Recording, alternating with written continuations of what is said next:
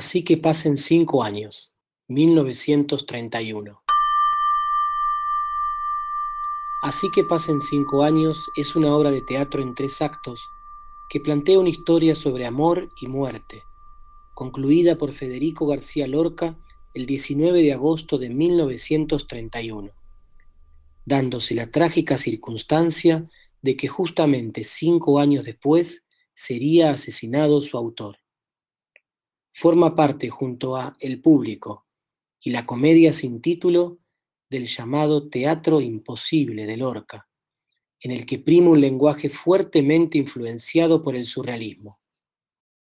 Tríptico, Lorca, presentado por el Centro Cultural San Martín y Buenos Aires Cultura en Casa.